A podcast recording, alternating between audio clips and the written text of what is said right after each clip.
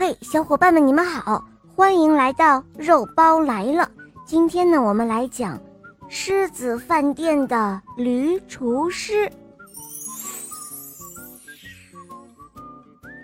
从前有一个小毛驴，它呢想开开眼界，去周游世界。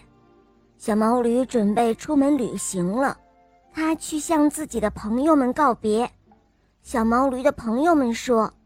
小毛驴，祝你一路顺风。我们送件什么礼物给你好呢？是呀，送什么好呢？小毛驴说：“路上有时候会很寂寞的，呃，你们就送我一些书吧，我可以在闲时看看，他们会让我想起你们的。”朋友们送了他很多书，有豪猪送的惊险小说，有刺猬送的幽默童话。还有小兔子送的侦探故事，小熊、小松鼠和小猩猩黑黑也送了他好多书。小毛驴出门了，他一路上游历了高山、大河、城市、小镇，他玩得很开心。下雨天或者傍晚，在旅馆里闲着的时候，他就会读朋友们送的书，他一本本的读得津津有味。慢慢的。小毛驴几乎看遍了朋友们送的所有的书。有一天，他翻出了最后一本书看，是小星星黑黑送他的一本烹调书。小毛驴看了之后笑了，他说：“呵呵，小黑黑真傻，他还以为我在家里呢。我现在可是在路上，用什么来烹调呢？”话虽然这么说，但是小毛驴还是一页页的读了下去。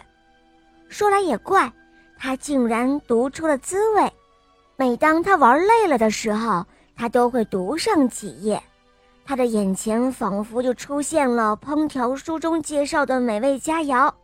想象一下它们的奇特滋味，小毛驴就像饱餐了一顿那样有滋有味。他说：“哇，小黑黑真聪明。”我没想到烹调书上会有这样有趣的用途。过了一段时间之后，小毛驴有一点玩累了，它口袋里的钱也不多了。小毛驴很想在一座城市里定居下来，可是怎么定居呢？它没有别的本事，只会拉磨、运东西。可是城市又不是乡下，不需要用驴拉磨，而运东西呢？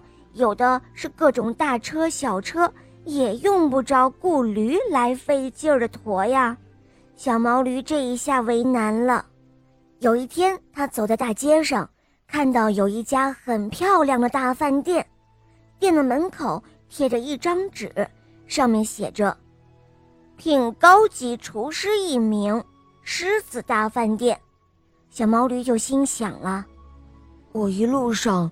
读熟了那本烹调书，为什么不去试试呢？于是小毛驴就去找了狮子饭店的大老板狮子先生。狮子问他能烧多少道菜，小毛驴把烹调书上介绍的菜都背了一遍，有很多的菜名，狮子听都没有听说过。于是他很高兴，就录用了小毛驴。小毛驴围着锅台。用刀铲锅勺，干起了厨师的活儿。他照着烹调书上介绍的方法来烧菜，给各种菜肴都加上美味的调料。